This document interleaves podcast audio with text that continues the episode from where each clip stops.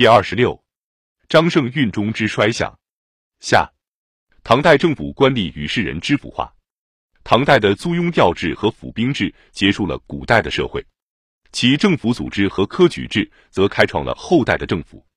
但后两者亦各有其流弊与缺点。第一节，政权之无限制的解放。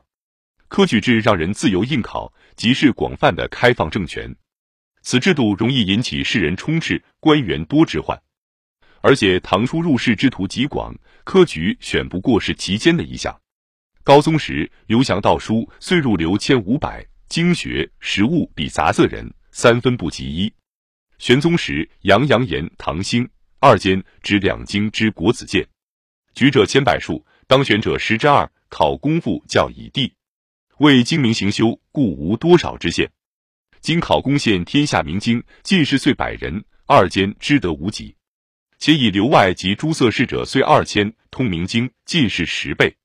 按贞元十八年幼设，自今以后，每年考试所取名经不得过百人，进士不得过二十人。于是官员有数，入流无限，已有数功无限，人随岁积。高宗显庆二年，黄门侍郎刘祥道奏语：刘祥道奏位今内外文武功。一匹以下，九匹以上，一万三千四百六十五元。年取五百人，三十年得一万五千人，已有胜无少。而当时每年入流数过千四百人。武后时纳言魏玄同上书，诸色入流，遂以千计。群司列位，无复新家，官有长员，人无定限。选集之时，物积云屯，着序于中，食不受衣。东汉以二十万人举一孝廉。即最盛时亦不逾三百人。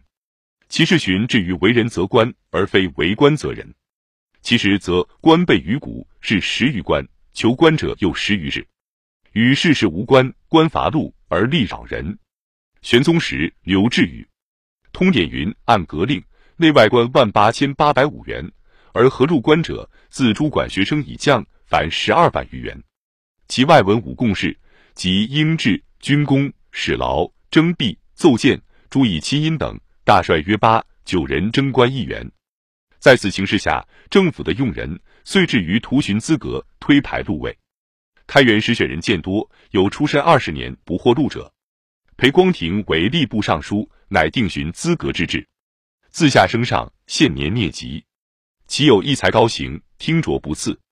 然有其志，无其事。有司但守文奉事，寻资历而已。庸于臣智者皆喜，谓之圣书。按此志崔亮以行之于后位，裴光庭以后，遂莫能及。然而禄位仍有限，资格仍无穷。在政海角逐中，渐渐分成朋党，而使在上者亦束缚困制，无可展布。唐宰相尤得不似用人。代宗时，崔右辅为相，日除十数人，为余年，除吏八百元。霍谤其所除多设亲故。又辅曰：“尽礼数官，必两能补任。若素不知文，何由察其言行？”使者视之。先宗时，李吉甫为相，魏学士裴寂曰：“吉甫自尚书郎流落远地十余年，后继人物韩所皆识，君多精见，性闻今之才杰。既取笔书其名士，得三十余人，数月之内选用略尽。当时熙然有得人称。自文宗以下，朋党一兴。”尤氏既用一官，迁处一吏，葛相固瞻，恐涉机。以前的弊害在于社会有特殊阶级门第之存在，政权不公开，政治事业只操于少数人之手。现在的弊害则因特权阶级逐步衰落，社会各方面人平流进进，皆得有参政之机会，而政权一解放，政治事业时有不易督责推动之苦。德宗时，审计纪言，近代之师四太。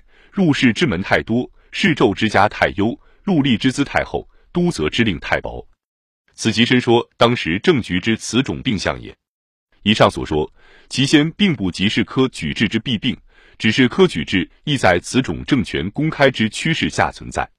此后科举制逐步推进，入仕之徒逐步集中到科举一门之下，则上述种种病痛亦全由科举制来保留。照理论，国家一面公开政权。一面便应实施教育，好使两者分途并进。此在贞观初年颇有歧义。贞观五年以后，太宗屡兴国学，增创学社一千二百间，国学、太学四门学均增生员额，书算各制博士，凡三千二百六十元。屯营飞骑亦给博士授以经业。高丽、白吉、新罗、高昌、吐蕃诸国亦遣子弟请入国学。国学之内八千余人，其盛为晋古所未有。但一到高宗武后时，此风灵替。《旧唐书·儒学传》高宗四位，政教渐衰，薄于儒术，尤重文力。淳农日剧，华经日章，则天称制，以权道临下，不令官爵取悦当时，生徒不复以经学为意。二十年间，学校顿时灰废。新书儒学传位其时，诸王驸马皆得领祭酒，其腐败可想。故刘翔道尚书为永徽以来详叙诸生为文真义奖励之道魏州，而中宗时为四立尚书为国家自永垂以来二十余载国学废散胄子衰缺，时清儒学之官莫存章句之选，贵门后进竟以侥幸升班，韩族长留复因灵替持业，盖武后重用刑轻用官，杨嗣父语。为士当国，亦善卓士大夫。杨洋语，至太平公主亦常推荐天下事，为儒者多聚侠，后持金帛谢之，以动大义，远近熙然归下。经此数番捣乱，世风激变，儒业骤衰，而学校之政终于不振。唐太宗常问王圭：“进士为国者，亦不及前古，何也？”对曰：“汉世上儒术，宰相多用经术士，故风俗淳厚。”进士崇文轻儒，参以法律，此治化之所以易衰。唐高宗武后以后之陛下，王圭以逆之之矣。